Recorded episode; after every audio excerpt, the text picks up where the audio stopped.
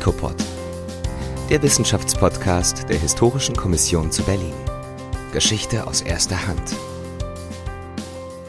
Hallo und herzlich willkommen zu HICOPOD. Mein Name ist Ellen Franke und ich begrüße Sie sehr herzlich zur 19. Folge unseres Podcasts. Heute steht der neue Markt in der Berliner Mitte im Vordergrund. Wir präsentieren Ihnen die Podiumsdiskussion, die im Rahmen des wissenschaftlichen Kolloquiums zum neuen Markt am 23. Juni 2023 in der Marienkirche am Fuße des Fernsehturms stattfand. In der Podiumsdiskussion wird danach gefragt, wie das wichtige stadthistorische Erbe auf diesem Platz wieder in das Bewusstsein der Berlinerinnen und Berliner zurückgeholt werden kann und wie dieser Stadtraum wiederbelebt werden könnte.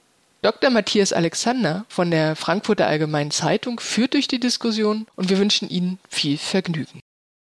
Ich darf jetzt ganz kurz die Teilnehmerinnen und Teilnehmer, wir sind heute, also wenn man mal vom Moderator absieht, der ja ohnehin eine dienende Funktion hat, sind wir hier paritätisch besetzt. Ich fange direkt links von mir an, Professor Petra Kahlfeld, seit Dezember 2021 Senatsbaudirektorin Zuvor war sie mit ihrem Mann Paul Karlfeld im gemeinsamen Büro Karlfeld Architekten hier in Berlin tätig. Ich, die äh, vorangegangenen Lebensstationen spare ich aus. Ich mache es hier ganz kurz. Christoph Schmidt, ganz von mir aus gesehen ganz links aus und von Ihnen aus gesehen rechts. Seit 2008 schon Geschäftsführer der Grün Berlin GmbH, die für Parkanlagen, Infrastruktur und weiteres zuständig ist. Äh, außerdem ist er seit 2013 Vorstandsvorsitzender der Grünen Berlin Stiftung. Also eine städtische GmbH. Das muss man, glaube ich, noch zum Verständnis dazu ergänzen. Dann Professor Dr. Matthias Wemhoff, den Teilnehmern des Symposions schon heute durch einen Vortrag bekannt, Direktor des Museums für Vor- und Frühgeschichte und außerdem Landesarchäologe hier in Berlin. Und last not least die Hausherrin Corinna Zissesberger, Pfarrerin der Gemeinde St. Marien Friedrichswerder, den meisten hier auch bekannt, auch dadurch, dass sie eine moderne Kirche verkörpert und immer wieder zum Beispiel durch Pop-up-Taufen, ähm, durch eine Suppenküche, durch Modenschauen hier versucht, eine, eine moderne Kirche zu verkörpern.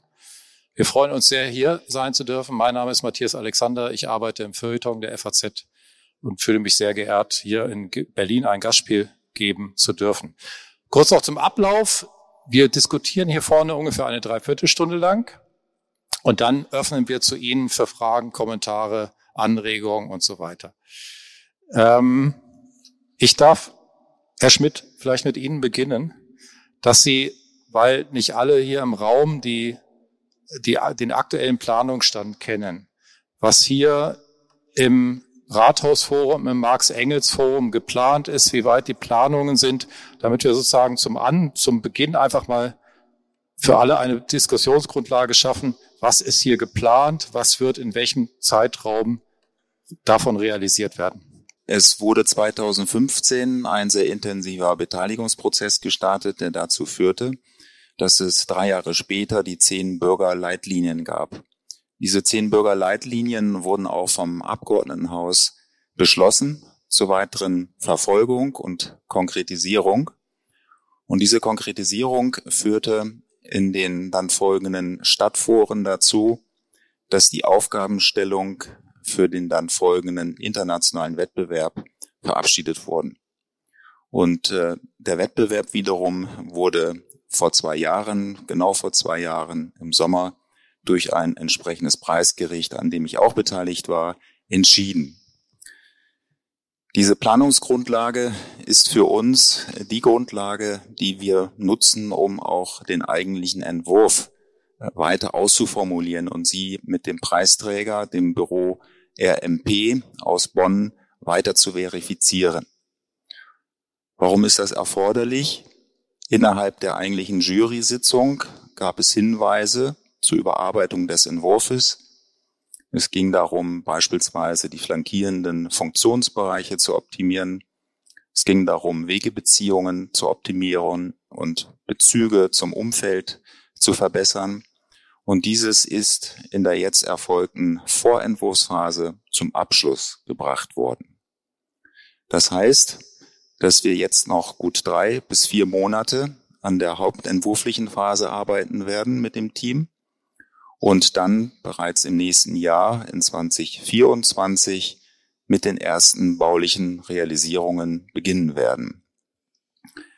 Das bauliche Realisieren wird aber nicht in einem stattfinden, sondern in mehreren einzelnen Phasen. Sicherlich werden es vier einzelne Phasen werden, damit eben dieser große Platz, die große Fläche nicht komplett Baustelle ist über Jahre hinweg.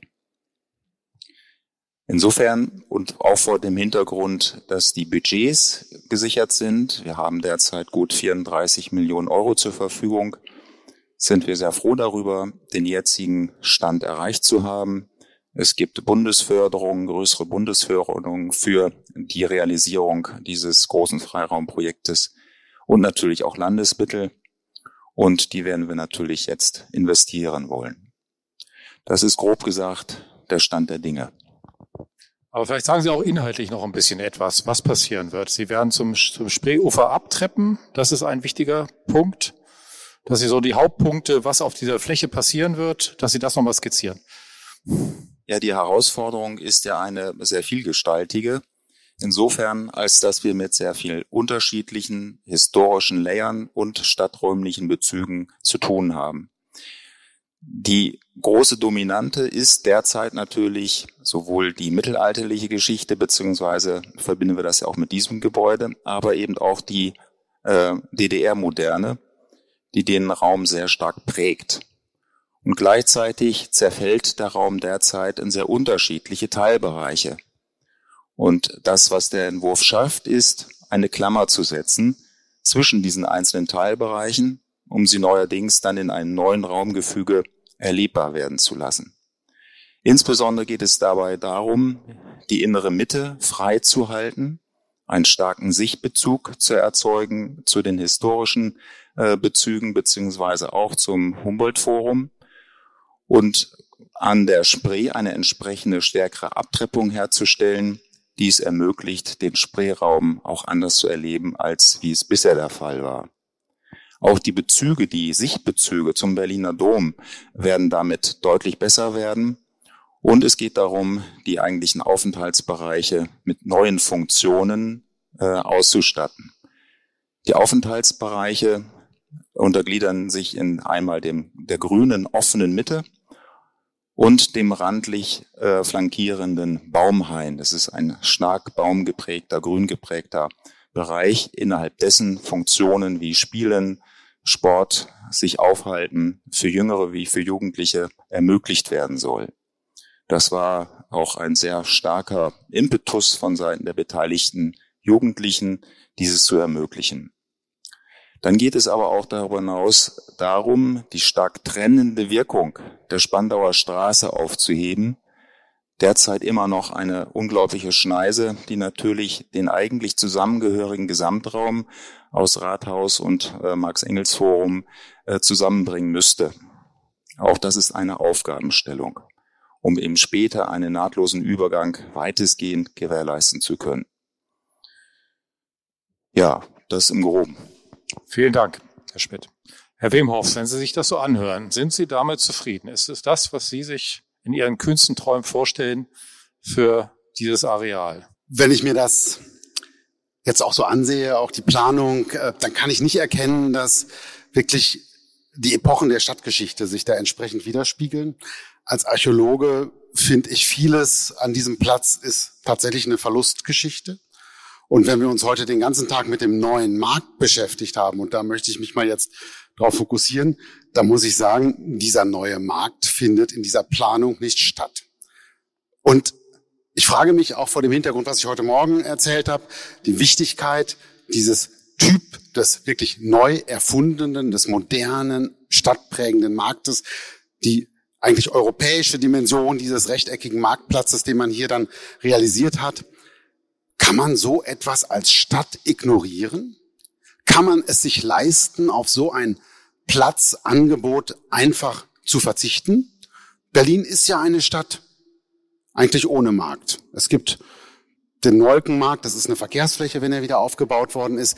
Dies hier ist der Ort für alles, was Stadtbegegnung ausmacht. Und wir haben das ja in vielen Vorträgen auch gehört, heute nochmal sehr eindrucksvoll, was alles an diesem Platz stattgefunden hat, dass er auch wirklich ein Ort für die verfasste Bürgerschaft war. Er ist zu denken mit dem Rathaus. Und eigentlich finde ich viele Überlegungen, die im Augenblick mit dem Platz entwickelt werden, ziemlich geschichtsvergessen. Wieso spreche ich immer von einem Ort der Demokratie, der unbedingt vor dem Rathaus stattfinden muss? Wieso greife ich nicht auf ein Platzmodell zurück, das hier vor Ort steht? Wieso mache ich nicht eine Planung, die ganz bewusst vom Markt hier ausgeht? Ich glaube auch, dass das überhaupt keinen Konflikt mit der DDR-zeitlichen Umgestaltung darstellt. Denn das ist für diese Planung ein reines Reststück, was hier gewesen ist. Die Bäume, die schönen, die stehen auch auf einem Marktplatz. Also äh, die Frage ist, muss man nicht nochmal wirklich darüber nachdenken, wie man dieses entscheidende Element der Bürgerstadt, wir haben Rathaus, wir haben Marienkirche, aber eine Stadt ist nur komplett, wenn sie einen Marktplatz hat. Sonst hat sie kein Stadtrecht. Wie man das hier wieder reinholt. Und ich glaube, das hätte auch eine Neuformierung hier dann für den Bereich der Marienkirche zur Folge. Jetzt steht Luther wie ein Trojaner auf der Fläche. Frau Zisselsberger, ähm, Sie als Hausherrin, mich würde mal interessieren, Sie sind ja die hier im Kreis, die aus täglichem Geschäft erfährt, wie das funktioniert, wie diese Kirche behandelt wird, wie sie wirkt auf Fremde, auf Leute, die sie als, als Gemeindemitglieder nutzen. Was sind die, Sie, was sind Ihre Erfahrungen und wie, nee, wie reagieren Sie auf das, was Herr Schmidt vorgestellt hat, was die Planung die zukünftige Gestaltung betrifft? Also erst Erstmal machen wir die Erfahrung, dass sehr viele Menschen hier in die Kirche kommen zum allerersten Mal. Selbst Menschen, die in Berlin aufgewachsen sind und schon lange in Berlin leben. Also das geht mir häufig so, dass Menschen mir sagen, ich war noch nie in der Marienkirche. Oder wenn ich erzähle, ich bin Pfarrerin an der Marienkirche am Alexanderplatz, dann wird gefragt, wo ist die denn? Das heißt, es ist eine Grunderfahrung, die wir in Berlin machen, dass das Wissen, das Bewusstsein für die Ursprünge der Stadt in gewisser Weise verloren gegangen ist. Also das ist sozusagen der erste Punkt, den ich auch kritisieren würde. Also ich kann noch mal mit dem Positiven anfangen zu dem Konzept. Ähm, ich finde, da wird versucht, mehr Aufenthaltsqualität für diesen Ort zu schaffen. Und das finden wir erstmal gut und richtig, weil es kann wirklich nur positiver werden und es kann nur sozusagen in die positive Richtung gehen. Wir erleben hier sehr viel Vandalismus. Wir erleben ja wirklich diese Geschichtsvergessenheit und auch Marien steht ja wirklich hier fast alleine. So. Und von daher finde ich das gut zu überlegen, wie kann dieser Ort eine größere Aufenthaltsqualität haben. Auch gut finden wir, dass er versucht, klimasensibel auf die Situation einzugehen, also mehr Ausgleichsflächen zu schaffen. Das ist ganz, ganz wichtig. Das ist ja hier eine Betonwüste, die erhitzt sich natürlich unglaublich im Sommer. Also das ist auf jeden Fall was Positives. Aber ansonsten kann ich mich an vieles, was Sie, Herr Wimhoff, gesagt haben, anschließen.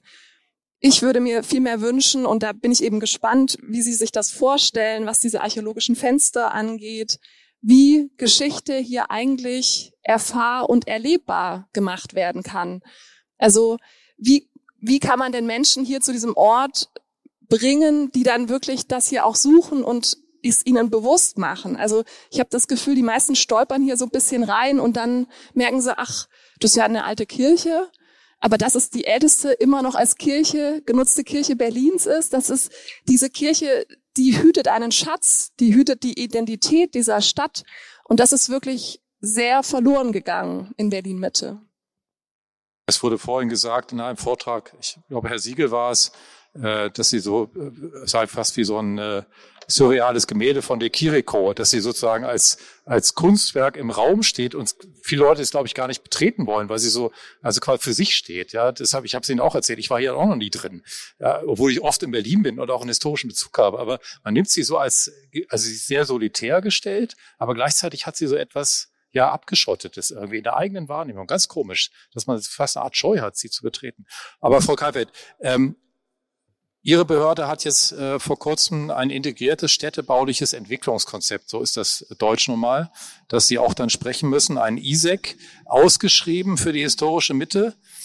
Und es gibt Stimmen, die dahinter die Absicht vermuten, die ihnen immer mal wieder gerne unterstellt wird, dass sie eigentlich damit den Wettbewerbs, das Wettbewerbsergebnis, was Herr Schmidt gerade geschildert hat, unterlaufen wollten perspektivisch. Dass es also dann doch am Ende darum geht, eine Bebauung von Teilen oder womöglich sogar des gesamten Marx, Engels und Rathausforums vorzubereiten. Lassen Sie uns doch mal, machen Sie aus Ihrem Herzen keine Mördergruppe, sondern lassen Sie uns mal Ihre Absichten damit äh, mit dem mit dem Raum, machen Sie die mal offen. Ja, das kann ich gerne machen. Ich glaube, die erste, der erste Aufreger war im Koalitionsvertrag formuliert. Als dort formuliert wurde, ähm, Berlin ist sich seiner äh, Mitte bewusst und es soll ein Masterplan erarbeitet werden. Warte mal, ich habe sogar den Wortlaut mitgebracht. Ich hoffe, ich finde ihn jetzt auf die Schnelle. Nee, das ist hier alles. Ich kann es ja so versuchen. Also, dass man für die Qualifizierung der Berliner Mitte sich auch in den äh, äh, Richtlinien für die Regierungspolitik ist das so formuliert worden, sich für die Berliner Mitte engagieren möchte und dass zunächst ein städtebaulicher Masterplan erarbeitet werden soll. Da fingen die ersten Spekulationen schon an. Wozu braucht man einen Masterplan? Doch wahrscheinlich nur, wenn man großflächig neu bebauen will. Und dann war es tatsächlich die Ausschreibung für einen Dienstleistungsvertrag, den meine Verwaltung veröffentlicht hat, wo eben dieser Dienstleister gesucht werden soll für ein ISEC, für ein integrierte Stadtentwicklungskonzept. Das war dann die nächste äh, Aufreger gewesen, gesagt, jetzt wollen Sie es äh, Jetzt wollen sie das Rathausforum und auch das Max-Engels-Forum bebauen. Und das stimmt natürlich so überhaupt gar nicht. Ähm, ich finde es bisschen anstrengend, wenn man immer wieder so an das Allerschlimmste denkt und gar nicht daran denkt, dass es ja eine mühsam, Herr Schmidt hat es ja, hat es ja geschildert, seit 2015, seitdem dieser Prozess begonnen hat, auch über diese alte Mitte, neue Liebe. Sie alle erinnern sich an diese Beteiligungsprozesse, die dann eben geendet haben mit den zehn Bürgerrichtlinien, als Anforderungen an diesen Raum hier hinein. Und Stadtentwicklung ist was auf die ganz lange Sicht.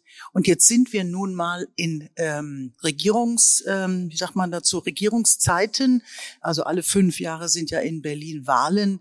Und ich fände es einfach ähm, auch nicht gut, wenn man dann alle fünf Jahre alles über den Haufen schmeißen würde, was an Entscheidungen geflossen sind, gerade auch in diesem mittleren Raum. Das muss ich Ihnen schon auch sagen. Also ich sitze jetzt hier als Senatsbaudirektorin und von meiner Seite aus ähm, auf dieses lange Sicht und meiner Ansicht nach ähm, sind die, die, die Schritte, die gemacht wurden, um aus diesem sehr, sehr langen Streit, der ja seit der Wiedervereinigung im Grunde tobt, mit den ganz unterschiedlichen Positionen, dass nur die DDR-Moderne, so wie sie eben aus dem Hauptstadtumbau der DDR sein soll, bis hin dazu eben zur Rekonstruktion von Stadträumen, die es hier mal gab, bis hin zu visionären ähm, ähm, äh, ja, visionären Entwürfen für die Metropole von morgen. Also das waren ja so im Wesentlichen jetzt mal umrissen die Positionen. Diesen Streit hat man dann eben versucht, in diesem groß angelegten Beteiligungsverfahren äh, dort auf die Spur zu kommen und zu sagen, was ist mit diesem Raum? Was sagen die Bürger? Also es waren 10.000 Bürgerinnen und Bürger äh, beteiligt hier. Es hat äh, 20 Veranstaltungen gegeben, äh, die eben dann sehr demokratisch, ja, wie auch immer, in diese Bürgerleitlinien geführt haben, die das Abgeordnetenhaus dann auch äh, der Senat und das Abgeordnetenhaus zugestimmt haben. Also ich denke, das sind demokratische Prozesse ähm, und es ist auch guter Politikstil, gerade solche Stadtentwicklungsthemen nicht alle fünf Jahre, nur weil eine neue Regierung da ist, äh, äh wie soll man sagen, aufzudröseln. Ähm, ich bin sehr an diesem Raum interessiert. Ähm, äh, nicht, dass Sie mich falsch verstehen. Ich habe auch mit meinen Studierenden über den neuen Markt geforscht. Das ist jetzt ähm, sechs, sieben Jahre her. Ach, viel länger. Zehn Jahre ist es her. Ähm, weil ich diesen Räumen, die es in Berlin nicht mehr gibt, auch sehr viel Respekt entgegenbringe. Und gerade Architekturstudentinnen und Studenten sind ganz herzlich dazu aufgefordert, sich mit der Geschichte und mit der äh, Bebauungsgeschichte ihrer Stadt zu beschäftigen. Welche Räume haben sich wie verändert? Welche sind gar nicht mehr da? Also das fängt mit einer ganz soliden Archivarbeit an, dass man einfach lernt als Architekturstudent, Studentin, ähm, wenn ich ins Archiv gehe, muss ich ja erstmal wissen, wie die Straßen da früher Frau Entschuldigung, wenn ich kurz unterbreche, wir wollten nicht zu tief, glaube ich, okay. da einsteigen. Aber ich, ich möchte mal ganz kurz zitieren ja. ähm, aus dem äh, aus der Ausschreibung des ISEX. Ja. Und da steht es, steht, dass das Rathausforum eine der Lage und Bedeutung angemessene Aufwertung bedürfe. Und dass die, da steht auch drin, das geht jetzt nicht nur hier für diesen Bereich, sondern für das gesamte äh, Wettbewerbsgebiet, ähm, dass die Mitte insgesamt dass da ein hoher Bedarf an Wohnraum, Arbeitsstätten und Infrastruktur bestehe.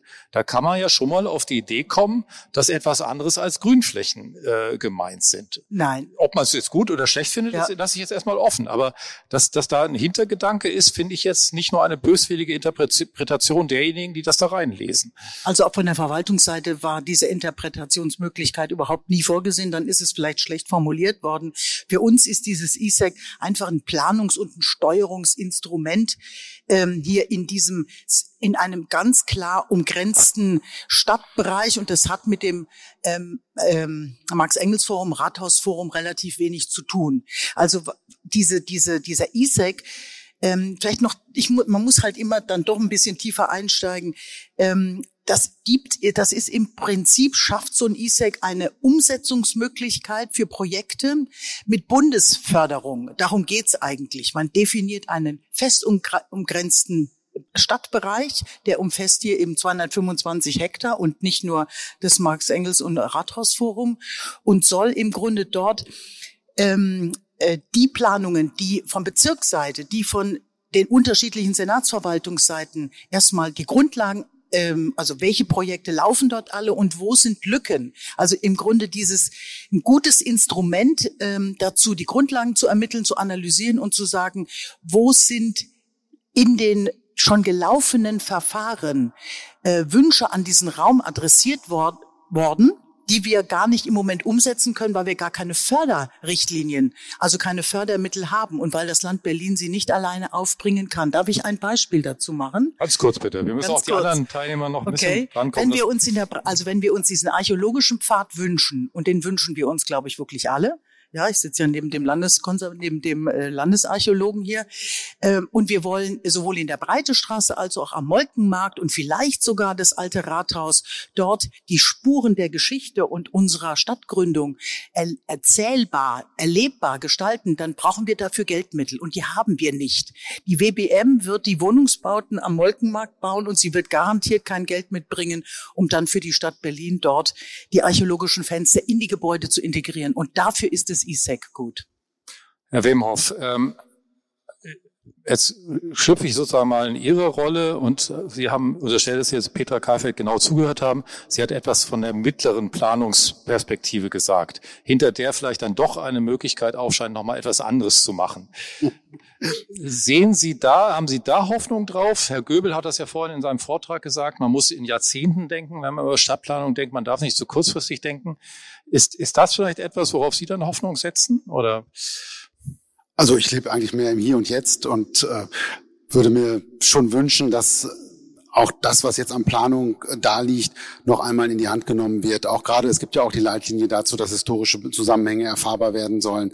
Und ich glaube, an vielen Punkten ist das nicht der Fall. Da hat man einfach dem, dem Status quo äh, doch äh, ziemlich Rechnung getragen und zum Beispiel wirklich diesen neuen Markt überhaupt nicht berücksichtigt. Und da frage ich mich wirklich, wie kann das in so einer Planung passieren? Da ist für mich ganz klar, da muss man ran. Und das Zweite, was ich absolut finde, Frau Kalfeld hat es gerade gesagt, ganz wichtig, wir müssen das Thema archäologisches Fensterrathaus in diesem Zusammenhang spielen. Wir brauchen hier einen stark sichtbaren Anlaufpunkt, der deutlich macht, hier ist das Zentrum der mittelalterlichen Stadt. Wir haben das im Boden, das ist das wunderbarste Baudenkmal, das man sich vorstellen kann. Und es ist ähm, tatsächlich ja auch damals niedergelegt worden auf Beschluss des damaligen Rates mit dem Ziel, es für zukünftige Generationen zu erhalten. Also ähm, das, was im Boden liegt, was noch da war, sorgfältig die Gebäude ab, die Gewölbe so weit wie nur irgendwie notwendig abgerissen und der Rest ist und im Boden gut aufbewahrt. Und diese Chance müssen wir eigentlich nutzen, da wieder ranzukommen. Frau Kaifeld, bitte wirklich nur zwei Sätze, wenn das geht. Dazu. Okay, dann machen wir. Herr Schmidt, wenn ich Sie da fragen darf. Ähm, doch, doch, Ihnen darf also. ich kurz dazwischen. Ich habe natürlich auch das verfolgt, als die Debatte lief in den letzten zehn Jahren so ungefähr. Und es war explizit, war der neue Markt bei der Entwicklung, bei der Projektierung und auch bei dem Entwurf von Herrn Lenzen explizit wurde er nicht zum Thema gemacht wegen des Denkmals. Ja, das ist ja dieses äh, Denk, also sowohl der Fernsehturm als auch seine ganze Achse davor mit den gärtnerischen Anlagen. Also das Landesdenkmalamt war einfach strikt dagegen gewesen, dass man diese Zeitschicht zugunsten einer älteren Zeitschicht äh, zerstört oder eben nicht baut. Also wir müssen uns dann auch vergewissern, wer hat wo welche Interessen. Das ist ja eine Wertedebatte, eine Wertediskussion. Was ist mehr wert sozusagen? Und das wurde vom Landesdenkmalamt so entschieden und damit war das dann mit dem neuen Markt vom Tisch. Da muss man sich wirklich fragen, sind es die letzten 50 Jahre oder spielen 800 Jahre vorher auch eine Rolle? Herr Schmidt, mich würde das immer interessieren, es äh, taucht auch in den Vorträgen im Laufe des Tages heute häufiger auf, dass man historische Spuren sichtbar macht und so. Das ist ja erstmal eine sehr abstrakte Formulierung. Was, was bedeutet denn das konkret jetzt bei dem, bei dem Entwurf, den Sie jetzt umsetzen werden? Es gibt dann diese archäologischen Fenster, da guckt man dann wahrscheinlich durch Glasscheiben auf, auf alte Fundamente. Aber das ist es dann eigentlich auch, oder? Und man macht Sichtachsen vielleicht frei auf historische Gebäude, aber ist es das dann schon? Äh, nein, es ist, äh, das ist es dann noch nicht. Ähm, also zum einen sprechen wir ja über ein großes Bodendenkmal. Sobald wir hier in die Erde oder mit der Erde was machen und graben, werden wir auf Fundamentreste kommen. Und wir haben ja wirklich ganz besondere, ähm, auch archäologische äh, Hinterlassenschaften. Mal abgesehen vom Hohen Steinweg 15 ähm, gibt es ja noch einige andere Grundmauern, die einen ganz besonderen Wert haben. Alles, was äh, freigelegt wird, wird zunächst einmal kartiert und dokumentiert und wird auch überführt in eine entsprechende Kartografie. Bei der Frage, was freigelegt wird, wird sicherlich auch entschieden, und das macht den Baukomplex, äh, den Bauvorgang dann auch durchaus komplex, äh, was soll sichtbar bleiben. Und die Frage eines, sage ich mal, ich sag, übertragenen Sinne archäologischen Pfades auf Grundlage der ursprünglichen Grundrisse ist damit noch nicht beantwortet, sondern könnte durchaus Gegenstand weiterer Überlegungen sein. Also die Wiedererfahrbarkeit des Grundrisses wird sich nicht in allen Teilen innerhalb dieses großen Geländes widerspiegeln können. Aber ich denke, an maßgeblicher Stelle schon. Dazu gehören sicherlich auch historische Fenster, so wie gerade beschrieben. Ohrsteinweg 15 ist natürlich ein ganz besonderes Beispiel. Ähm, man darf nicht vergessen, zwischen der sag mal, groben Planung, die wir ja in diesem, in diesem äh, Entwurfsplan hier sehen von Lenzen und dem, was sich auf einer viel ausdifferenzierteren Ebene von Planung noch widerspiegeln wird. Das, Soweit sind wir ja noch gar nicht. Also die Erlebbarkeit des Raumes, die Verweise auf die Geschichte und so weiter, das kommt ja noch in einer weiteren, ausdifferenzierteren Planung. Ich sprach gerade davon, die Vorplanung ist abgeschlossen, jetzt startet die Entwurfsplanung und da werden solche Themen sicherlich auch eine Rolle spielen können. Ich wollte gerne mal die äh, Sorgen aufgreifen, die Frau Zisselsberger äh, formuliert hat, dass, dass die Kirche nicht mit dem nötigen Respekt behandelt wird. Ich glaube, die Details müssen wir jetzt gar nicht ausbreiten, um es nicht unappetitlich werden zu lassen. Ähm, und ich glaube auch insgesamt ja eine, die Sorge vorherrscht, dass das ein unsicherer Raum sein könnte. Es gibt keine soziale Kontrolle, nachts jedenfalls. Tagsüber ist es wahrscheinlich, jedenfalls im Sommer und im Frühjahr besser. Was, was lässt sich denn über die Gestaltungsmittel, die Sie jetzt zur Verfügung haben, dazu beitragen, dass es dann ein halbwegs sicherer Raum wird, wo man sich auch als Frau abends, nachts bewegen kann, soweit das in Berlin möglich ist. Ja, das ist ein sehr wichtiger Aspekt, um überhaupt einen öffentlichen Raum als angenehm erlebbar ähm, und spürbar werden zu lassen. Aber es sind immer zwei Aspekte. Das eine ist, was kann man im Rahmen der Gestaltung tun? Im Rahmen der Gestaltung kann man dafür sorgen, das werden wir auch, dass man transparente Räume erzeugt, also keine Angstecken, keine verdunkelten, verschatteten Bereiche. Es ist wichtig, dass man als äh, Nutzerin oder Nutzer äh, das Gefühl von einem Gesamt, von einer Gesamtübersicht, einer Gesamterfahrbarkeit dieses Raumes ähm, erfährt. Auch das ist machbar, auch darüber, dass wir äh, entsprechende Baumstellungen verändern, transparentere seitliche Bereiche schaffen, eine gesamte große grüne Achse erzeugen, die auch eine gute Gesamtübersicht äh, gewährleistet. Und darüber hinaus geht es natürlich auch für die Abendstunden um das Thema Licht. Das ist wichtig. Und äh, es geht darum, jetzt komme ich zum zweiten Punkt, ähm, dass wir aus meiner Sicht zukünftig umso mehr solche wichtigen, innerstädtischen, prägenden, besonderen Orte anders managen müssen. Das Management des öffentlichen Raums wird eine Zukunftsaufgabe sein, um genau solche Situationen, von denen Sie, vor denen Sie Angst haben, beziehungsweise die ja jetzt schon leider Gottes erlebbar sind, zu vermeiden. Das Was heißt, heißt das konkret, dass das Sicherheitspersonal heißt, patrouilliert? Oder? Ja, wir haben ja auch an anderen Stellen, beispielsweise am Park am Gleisdreieck, den wir verantworten dürfen, nachdem der Bau abgeschlossen war, ist er in unsere Verantwortung übergegangen, äh, haben wir Leute, wir haben ein Parkmanagement vor Ort, es gibt Ansprechpartnerinnen und Ansprechpartner, es gibt eine nächtliche Bestreifung, äh, es gibt eine entsprechende Öffentlichkeitsarbeit dazu, es gibt den direkteren Austausch mit den Nutzerinnen und Nutzern. Ähm, und genau das muss aus meiner Sicht hier in Zukunft als ein wesentlicher Bestandteil eines erfolgreichen öffentlichen Raumes Gegenstand weiter Betrachtungen werden. Einfach bauen und übergeben, möglicherweise an den Bezirk, wäre aus meiner Sicht zu kurz gegriffen. Frau Zisselsberger, gefällt Ihnen die Antwort? Ja, ich würde sagen, das ist auch ein Schritt in die richtige Richtung. Aber wir vertreten ja schon sehr lange die These, dass wir es so schade finden, dass Marien hier so solitär steht und uns deshalb wünschen würden, dass Marien auch noch begleitende Gebäude bekommt, was eben das, was Sie jetzt ausgeführt haben, nochmal verstärken würde, dass Marien eben nicht ganz so alleine wäre, sondern wir stellen uns vor, ein wunderbares Stadthaus, so nennen wir das, hier auf der Nordfläche hätte, was unter anderem, also wir haben sehr viele sozialdiakonische Aufgaben an diesem Ort, was uns unter anderem unterstützen würde darin, diesen sozialdiakonischen Aufgaben nachzukommen und was eben auch, denken wir, diese Situation, die wir oft ja in den Abendstunden und, und nachts erleben, entspannen würde. Aber grundsätzlich muss ich auch nochmal sagen, also ähm, diese Kirche, die hat einen, einen hölzernen Dachstuhl, den sieht man jetzt nicht über den Gewölben, aber sie alle haben ja Notre Dame vor Augen. Also das ist die einzige mittelalterliche Kirche mit einem hölzernen Dachstuhl und ähm, es gibt dann so schöne Böllerverbotszonen des Senats, die aber auch nicht kontrolliert werden. Die finden aber leider dann auf, zum Beispiel auf dem Alexanderplatz statt und nicht hier um diese Kirche herum. Also das ist ein Beispiel, wo ich denke, das ist genau das, was ich angesprochen habe. Also dieses Bewusstsein, was sind eigentlich unsere schützenswerten Orte und Gebäude, das erlebe ich als Pfarrerin der St. Marienkirche nicht in dem Maße, wie ich es mir wünschen würde.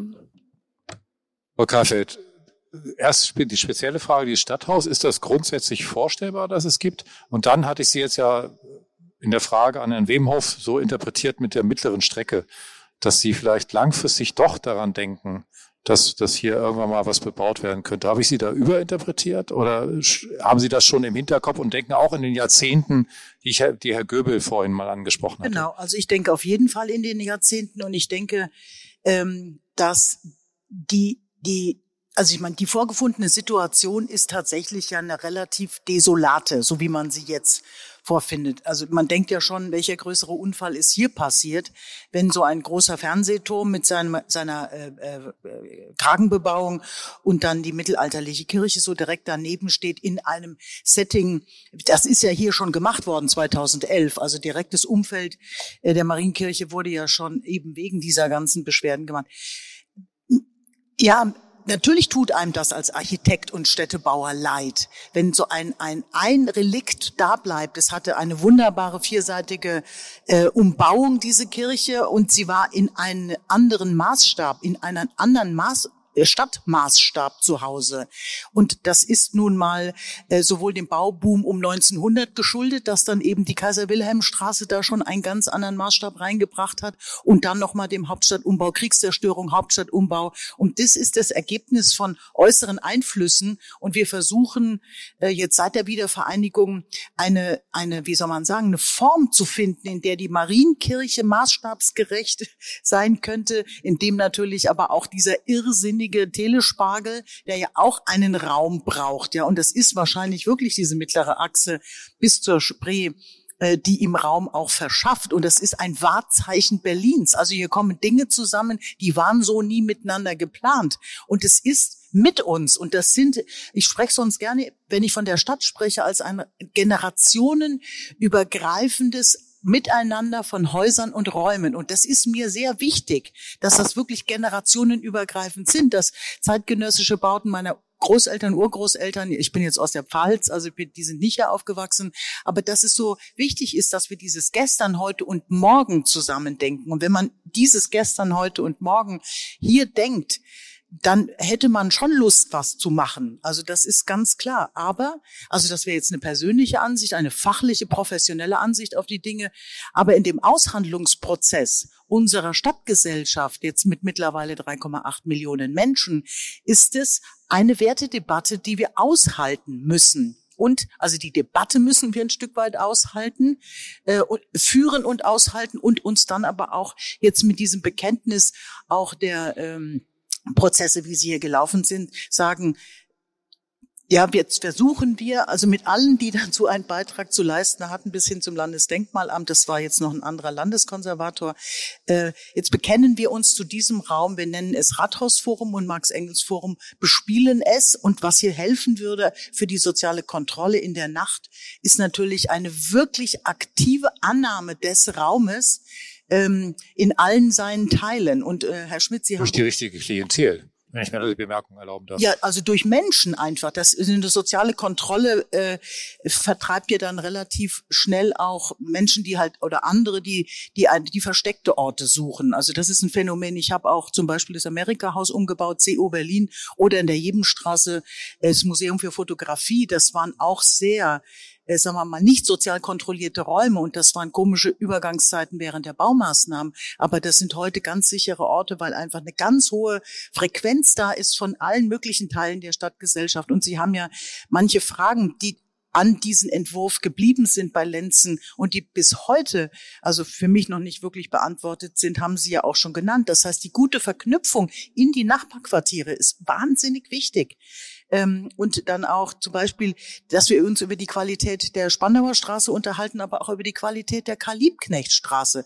Das ist ja nicht Gott gegeben, dass das da so eine Autobahn sein muss. Und wenn da jetzt noch die Straßenbahn dazu kommt, also lassen Sie uns, glaube ich, mit diesem Raum, wie soll man sagen, ihn äh, auch wirklich gut vernetzen mit der Stadt und, und dann eben äh, in der Annäherung zur Spree einen Landschaftsraum besser erleben zu können. Und ich könnte mir schon vorstellen, äh, Frau Rölke hatte ja in der letzten Woche oder was diese Woche ja eine Oase, die wir dringend brauchen, sagen viele Menschen auch. Ja, wir wollen diesen grünen Raum. Wir wollen diesen Freiraum in einer Stadt, die stetig wächst, die auch sich stetig weiter verdichtet. Ähm, also da, da, sie merkt das, das ist nicht mit einem Satz zu beantworten und schon gleich nicht mit einem Wort. Herr Wehmhoff, Sie haben ja ähm, in unserem Vorgespräch auch erwähnt, dass die Marienkirche steht nicht in der Achse des Fernsehturms, womit Sie, glaube ich, sagen wollten, man könnte da schon noch ein bisschen was drumherum bauen und würde sozusagen die städtebauliche Figur nicht stören. Allerdings, wenn man den neuen Markt wiederherstellen wollte, müsste man ja schon einen ganzen Kranz drumherum bauen, damit er überhaupt als solcher wirken kann. Wo, also Sie halten das sogar kurzfristig für möglich. Mal sagen, vielleicht steht auch der Fernsehturm nicht in der Achse der Marienkirche. Also so könnte man es auch sehen, oder? Könnte man es auch sehen, ja, sehr richtig, ja, ja.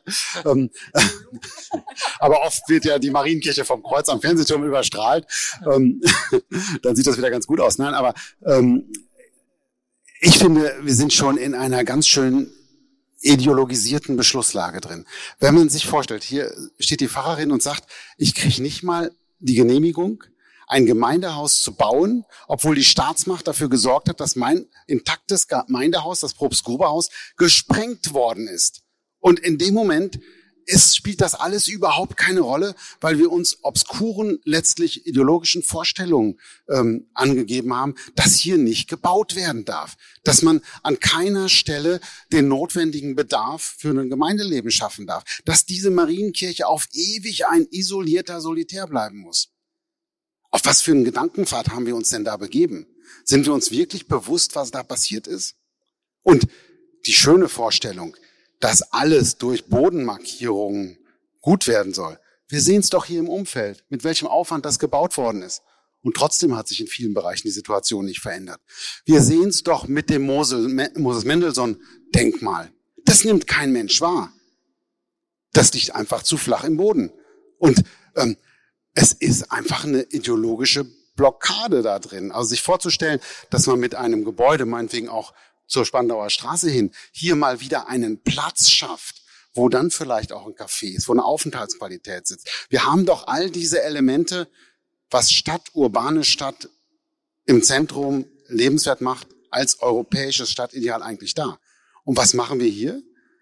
Wir haben schon aus meiner Sicht schon viel zu lange auf Elemente verzichtet, die diesen Raum wieder zurückholt in die Stadt. Das heißt ja nicht, dass dass eine Bebauung komplett ist und so, aber man muss auch mit so einem Mittel arbeiten, um einen Raum wieder zu kreieren und zu schaffen, auch vielleicht in gewisser Weise eine Abfolge auch von kleinräumigen, ja, lebens- oder erfahrbaren Strukturen hier zu schaffen, die dann auch wieder ein bisschen vermitteln und diesen Ort auch wieder im gesamten Stadtgeschehen nachvollziehbar werden lassen. Also für mich ist da noch äh, einiges notwendig. Ja.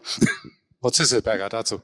Ergänzend dazu würde ich gerne noch einen Aspekt anbringen. Also ich finde es toll, wenn Menschen sagen, wir wünschen uns diese grüne Oase, aber wir sind hier nicht im Grunewald, wir sind in der Mitte Berlins und unser, also das, was eben uns als Kirchengemeinde auch immens wichtig ist, ist das Verbindende, die Gemeinschaft, ja. Und ähm, da frage ich halt mich, wie kann auf so einem Freiraum, der dann so eine grüne Oase ist, dass man da, keine Ahnung, seine Picknickdecken ausrollt, wie kann dort eigentlich das Gemeinschaftliche, das Verbindende, was ja eigentlich auch, wie Sie es beschrieben haben, Herr Wemhoff, der Markt als sozusagen das verbindende Zentrum der Stadt, wo auch die politischen Debatten stattfinden, wo sich Kirche und, und Politik und Gesellschaft miteinander in einen Dialog treten. Wie kann das eigentlich in so einem ich finde, dieser Entwurf ist schon sehr individualisiert gedacht und das finde ich oder finden wir aus unserer Perspektive schade.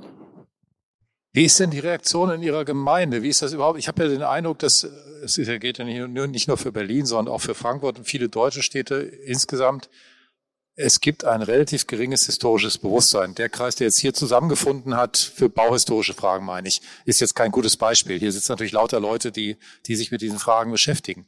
Aber es ist ja, glaube ich, insgesamt schon sozusagen diese Auslöschung von städtischen Räumen ist auch dadurch vollendet worden, dass viele Leute es gar nicht mehr vermissen, dass das, was verloren gegangen ist. Wie ist das bei, bei Ihnen in der Gemeinde? Ich glaube, Ihre Vorgängerin oder Ihre ehemalige Kollegin hat sich auch stark in diesem Dialogverfahren engagiert. Wie, wie, ist, wie, wie ist die Diskussion in Ihrer Gemeinde zu dem Thema? Also Cordula Machoni war das, ähm, die bis 2020 hier die Pfarrstelle inne hatte und die eben auch sehr stark in diesem Prozess, ich verwechsel es immer, halt, heißt es alte Liebe, neue Mitte oder neue Liebe, alte Mitte, die da also sehr stark mit involviert war und auch bei diesen äh, Leitlinien. Aber dann haben wir eben seit Corona auch die Erfahrung gemacht, auch durch den Personalwechsel, dass wir da so ein bisschen rausgefallen sind, auch tatsächlich als Akteurin. Jetzt bei diesem Prozess ähm, seit 2021 wurden wir dann eingeladen, da doch auch mit äh, digital dabei zu sein, aber mit so einem Gaststatus, was ich ja zumindest irritierend fand, da wir ja doch eine der wenigen Institutionen sind, die hier bei allem, was man an dieser Institution kritisieren kann, eine sehr, sehr lange Geschichte und Identität dieser Stadt auch repräsentieren und zugleich eine sehr, sehr progressive Kirchengemeinde sind, die natürlich daran interessiert ist. Also wir sagen immer das Maß des Menschlichen, also das, was, ja, was dem Menschen auch entspricht, was auch für Menschen lebbar ist, ähm, hier mit in die Diskussion zu bringen. Gut, dann würde ich hier oben mal die Runde erst vorab schließen und fragen, ob es von Ihnen Fragen, Kommentare gibt. Hier vorne gleich in der ersten Reihe. Also eine Bitte auch, wenn Sie mögen, stellen Sie sich doch kurz vor. Muss nicht sein, aber ich finde das immer ein bisschen persönlicher, wenn man den Namen kennt. Das finde ich immer ganz nett. Also mein Name ist Hoja, ich bin der Vorsitzende der Gesellschaft Historisches Berlin und möchte als erstes zu diesem Bürgerbeteiligungsverfahren nur noch ein paar Richtigstellungen machen. Ich habe an sämtlichen Diskussionen teilgenommen. Diese Diskussionen sind nach der Minderheitsmeinung manipuliert worden.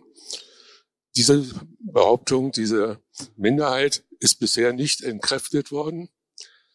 Wir sind mit einem weißen Papier, äh, ein Stück weißen Papier haben wir die Diskussion begonnen auf Befehl, muss man schon sagen, von Frau Lüscher. Das ist die erste Städtebaudiskussion, die ich erlebt habe und die, glaube ich, auch Deutschland erlebt hat, die nicht mit Skizzen, mit Zeichnungen, mit Bildern, sondern mit einem Stück weißem Papier begonnen worden ist. Der Abschluss der Leitlinien ist abgestimmt worden auf einer Veranstaltung. Tagesordnung war von Abstimmung keine Rede. Da kamen 200 Menschen zusammen und plötzlich mussten sie abstimmen. Sowas gibt's überhaupt in einer vernünftigen, gut geführten Demokratie nicht. Dann hat das Abgeordnetenhaus abgestimmt. Die bürgerlichen Parteien haben angenommen, dass man diese Leitlinien nicht nur als Landschaftswettbewerb, sondern dass man einen Städtebauwettbewerb macht. Das ist natürlich nicht gemacht worden, weil man vorher ja schon festgelegt war aus ideologischen Gründen, es muss eine Begrünung werden. Ich denke, wir haben Sie akustisch nicht gut verstanden. Es muss ein was werden? Was muss es werden?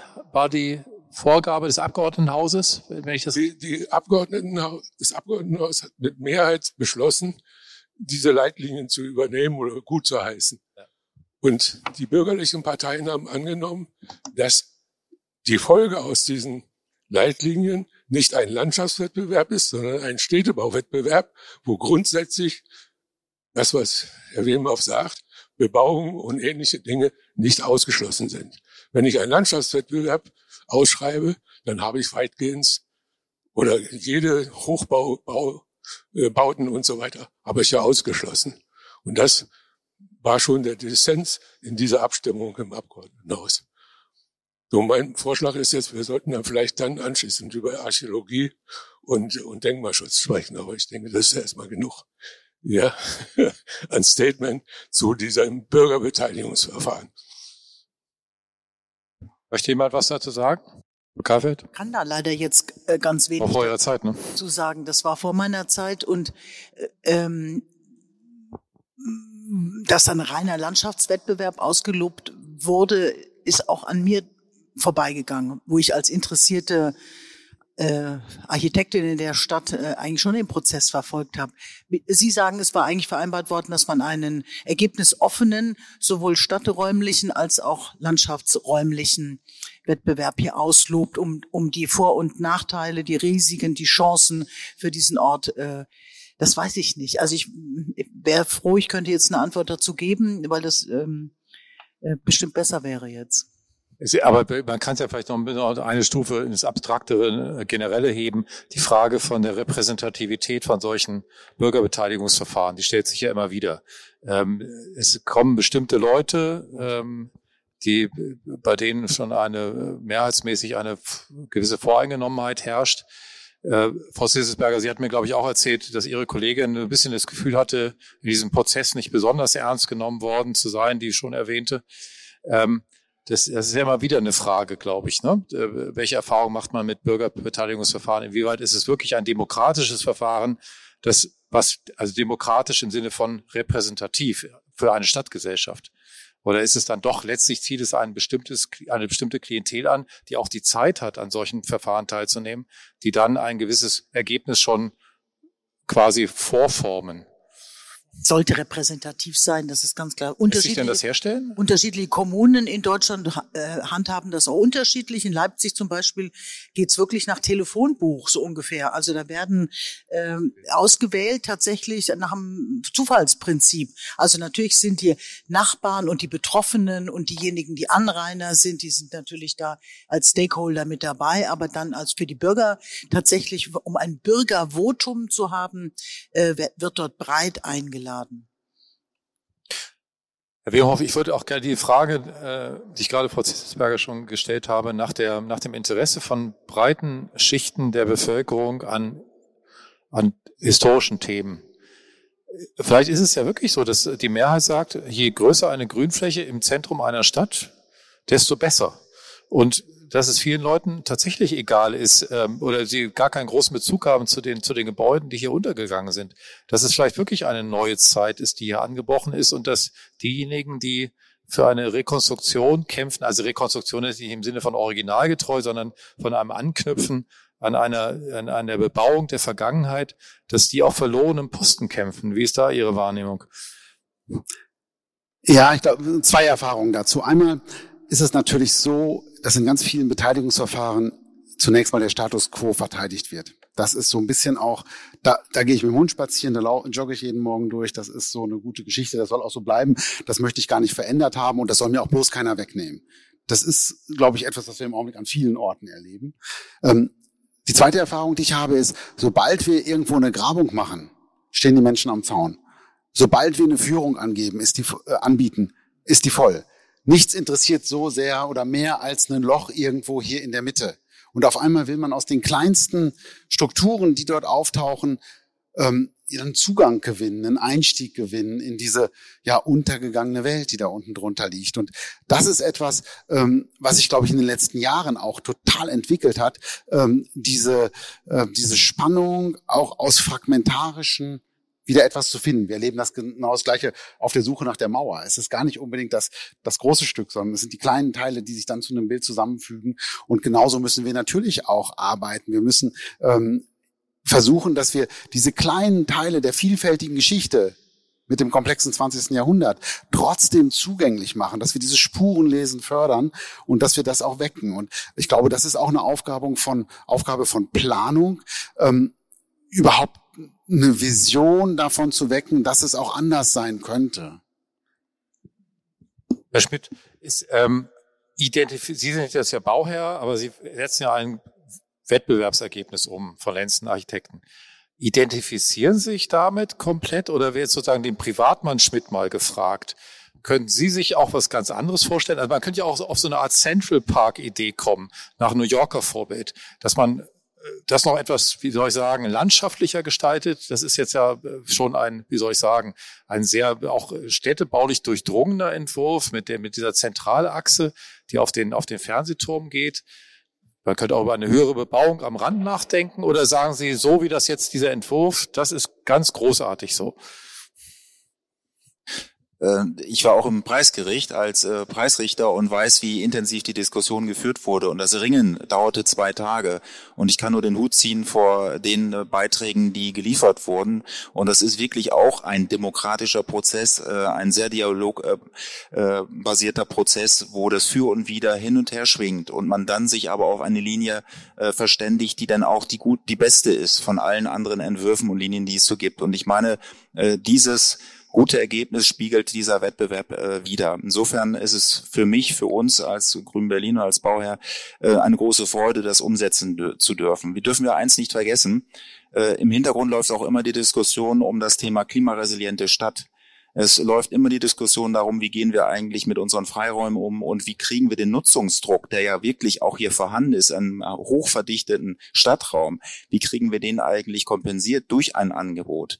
Und die Frage von sozialer Integration findet ja nicht nur auch, und ich möchte das wirklich deutlich unterstreichen, äh, auch das, was Sie äh, mit der Kirchengemeinde leisten, aber es spielt sich ja nicht nur in einem kirchlichen Umfeld äh, statt, sondern es findet ja auch statt in einem öffentlichen Raum. Diese öffentlichen Räume sind auch Orte der Demokratie ja, der unterschiedlichen, ausdifferenzierten Lebenswelten und Lebensentwürfe. Alles das spiegelt sich wieder in einem solchen öffentlichen Raum. Und er muss wahnsinnig viel leisten. Aber er leistet viel und er leistet auch etwas äh, im Sinne des klimaresilienten Stadtumbaus.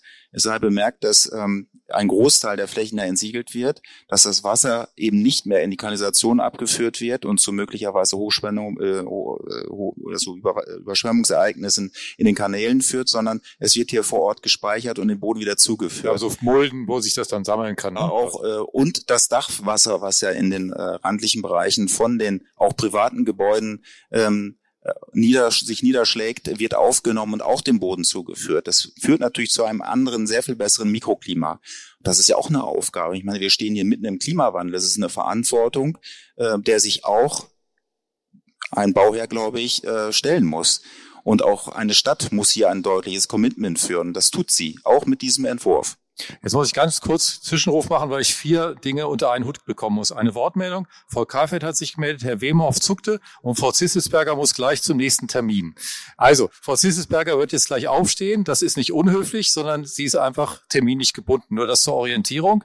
Ich würde jetzt Frau Karl, Sie, sie zeigen schon, dann würde ich doch Sie erst dran nehmen. Genau, dann machen wir das hier für die Diskussion. Und dann kommen Frau, vielen Dank. Bitte.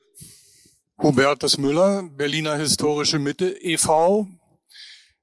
Äh, ich möchte das, was äh, Herr Hoyer ähm, gesagt hat, nochmal bestätigen, da ich das gesamte Verfahren, das gesamte Bürgerverfahren mitgemacht habe, dass das Ergebnis der Bürgerleitlinien einfach ein politisch gesteuertes Fake war.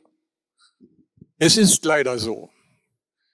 und dass der eigentliche Bürgerwille, das hat sich dokumentiert in einem äh, Beitrag des Berliner Kuriers vor dieser Stadtdebatte, äh, dass die Bürger eindeutig im Berliner Kurier dafür votiert haben, hier zu bebauen.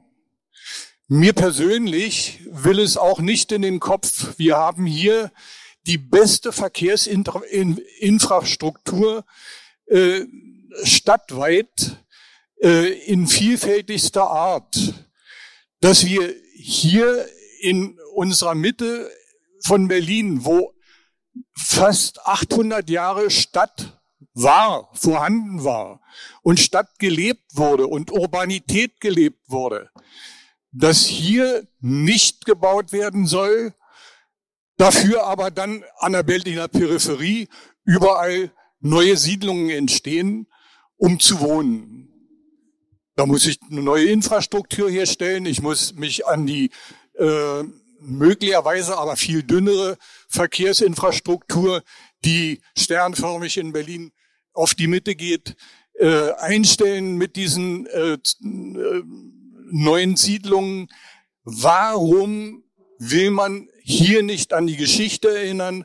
Warum will man hier nicht wieder wohnen mit allen Wohnfolgeeinrichtungen, die dazugehören? Danke.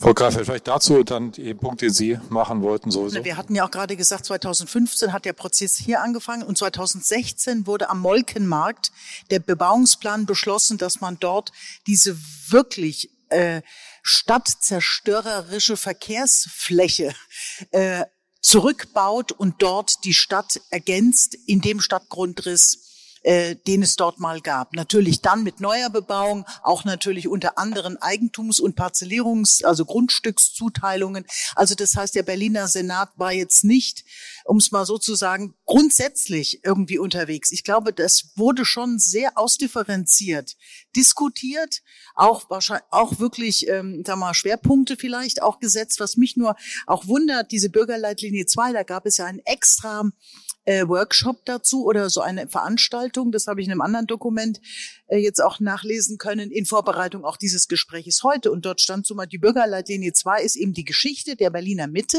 wird zukünftig besser sicht- und erlebbar gemacht. Das ist ja das, glaube ich, was alle gut unterschreiben wir durch abwechslungsreiche, äh, abwechslungsreiche Änderungselemente und so weiter, wird die vielschichtige Historie des Ortes verdeutlicht. Und es steht auch hier, wo soll diese Leitlinie im Raum konkret umgesetzt werden, steht explizit Orte von historischer Bedeutung, zum Beispiel Platz vor der Marienkirche, Klammer auf, ehemaliger Neuer Markt. Es ist sehr wohl diskutiert worden, das entnehme ich diesem Papier. Und dann in der Gemengelage, aller, aller unter einen Hut zu bekommenden äh, Parameter ist das hier eben dann explizit ausgeschlossen worden, das stand in einem anderen Dokument, weil eben der Denkmalschutz sich ganz deutlich eingesetzt hat eben für dieses Ensemble, ja. Und ich glaube, aber sagen wir mal mit der Geschichte, mit die, diese Geschichte zu zeigen, ähm, ist vielleicht an jedem Ort auch anders. Verstehen Sie das? Der Molkenmarkt, der wurde ganz anders entschieden, weil es tatsächlich diesem großen Raum dort ja auch gar nicht anders Herr zu werden möglich gewesen wäre, die Autobahn zwischen Tiergarten und der Karl-Liebknecht-Straße zu verändern als gerade am Molkenmarkt. Er hat nicht den Zuschnitt, den er hatte.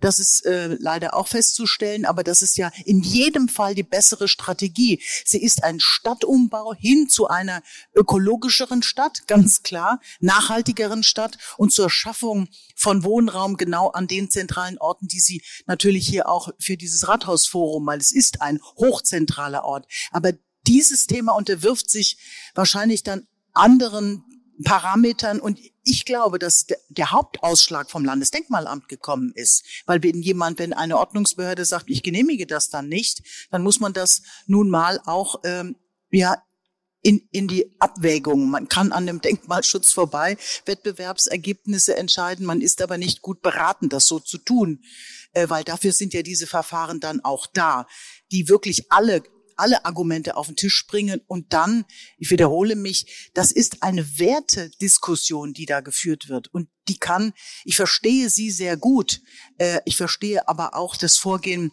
vielleicht an dieser Stelle und vielleicht ist es dann eben einer nächsten Generation überlassen, deutlich abgeklärter, weniger ideologisch, sehr fachlich mit Blick auf dieses, dieses Stück Stadt, wie es sich dann bewährt hat, umzubauen. Und ein neuer Markt, ein Platzraum entsteht ja nur, wenn man Gebäude errichtet. Äh, also das wäre dann äh, so wie Sie das gerade beschrieben haben oder die Pfarrerin hier beschrieben hat, äh, müssten ja schon Gebäude errichtet werden und vielleicht ist es einfach zu diesem Zeit ein Stand der Diskussion ja nicht möglich, fruchtbar möglich. Vemos. Also ich glaube, niemand von uns will die Gesamtplanung in Frage stellen. Sehe ich jedenfalls so. Ich gehe auch völlig mit mit klimagerechter Stadt und den ganzen Themen. Ich bin, gehe auch völlig mit, dass man diese große Achse vom Fernsehturm runterzieht. Was ich nur überhaupt nicht nachvollziehen kann, ist dieses totale Ignorieren, wirklich diese brutale Ignoranz des neuen Marktes, die brutale Ignoranz ähm, einer aus historischen Strukturen gewachsenen Idee, die genau das erfüllt, was sie gerade geschildert hat, nämlich einen sozialen Raum äh, für Austausch, für Dialog, für Verortung von Stadtgesellschaft schafft. Und das ist mit dem kleinen Grünstück, was dann dazu kommt, von der ganzen Fläche, überhaupt nicht zu schaffen. Das ist einfach eine unpräzise Planung, die eine historische Chance verpennt hat an dieser Stelle. Und ich glaube, da muss man es nochmal aufmachen. Und ich glaube, auch da kann man durchaus nochmal einen Diskurs, einen Diskurs mit dem Denkmalamt führen. Es geht ja nicht um die Gesamtfläche. Das ist ja nicht der Zentralbereich der, der historischen DDR-Gestaltung. Dieses Dreieck, was da vorne steht, das kann man vielleicht äh, aus der Luft sehen, wenn man eine Drohne steigen lässt. Ansonsten hat das überhaupt keine Funktion in der Wahrnehmung, in der visuellen Wahrnehmung ähm, der Gestaltung äh, unterm Fernsehturm.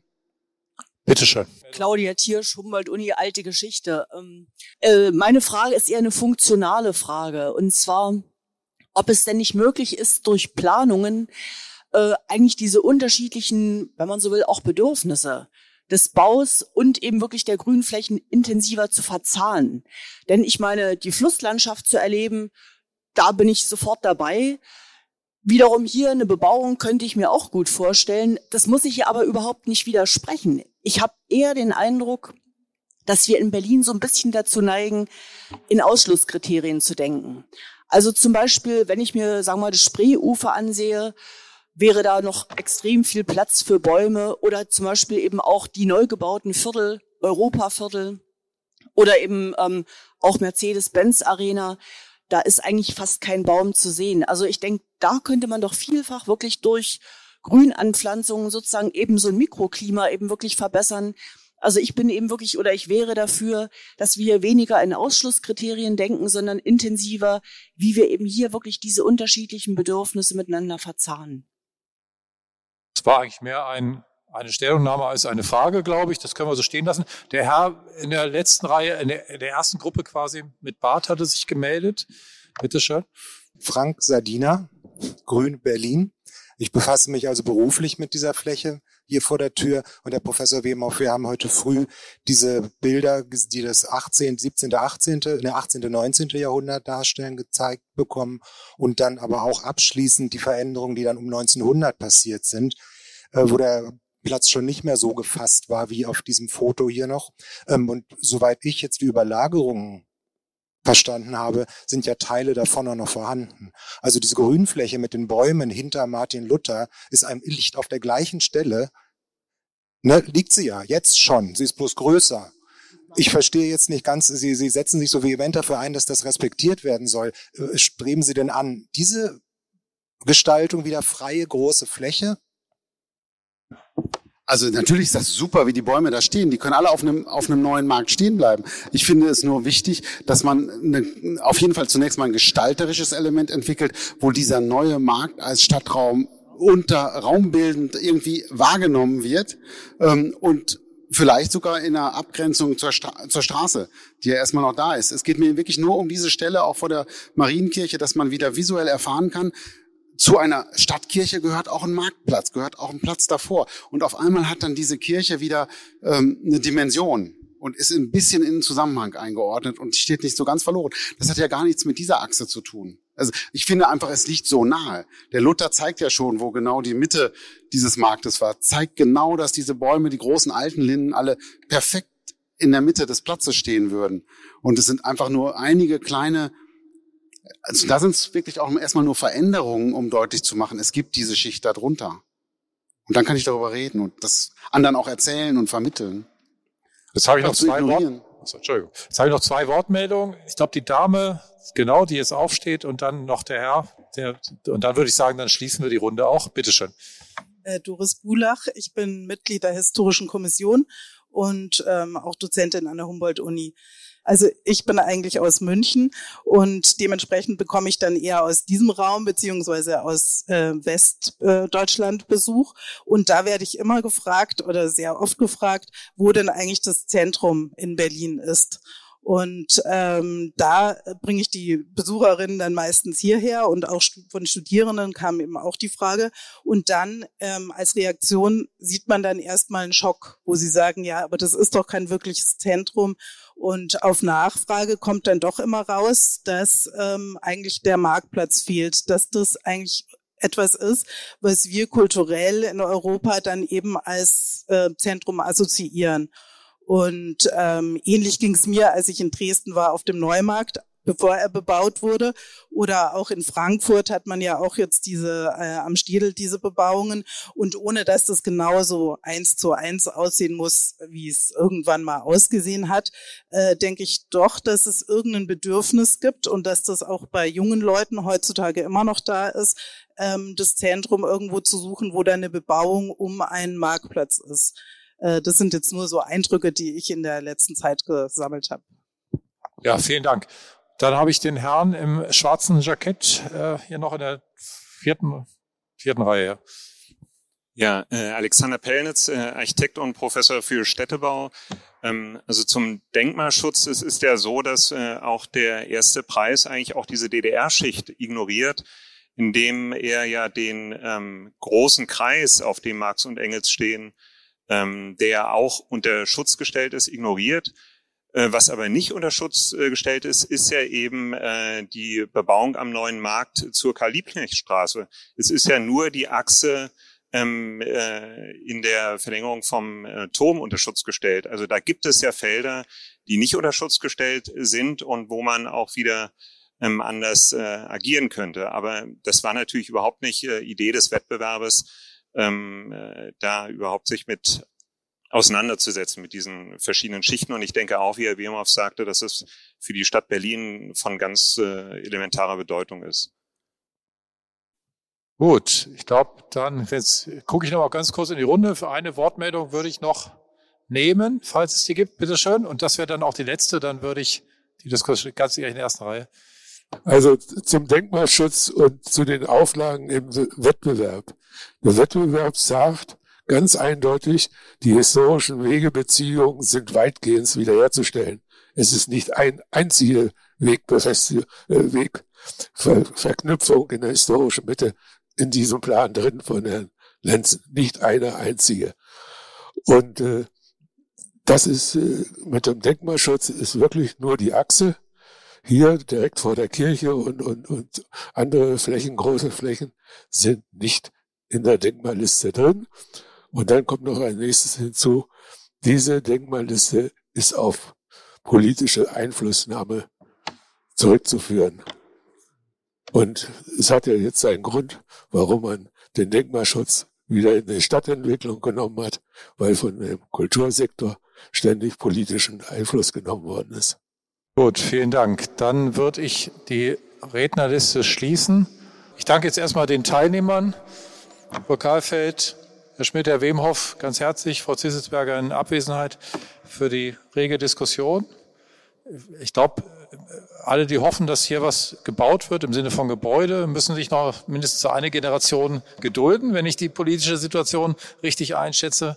Da muss man die Jugend gewinnen dafür, dass es so kommt. Das ist dann die Aufgabe an diejenigen. Ich danke ganz herzlich auch Ihnen für die Aufmerksamkeit und würde dann sozusagen schließen. Ich danke Ihnen ganz herzlich und sonst einen guten Heimweg. Vielen Dank. Wir danken Herrn Alexander für die Moderation dieser spannenden Podiumsdiskussion.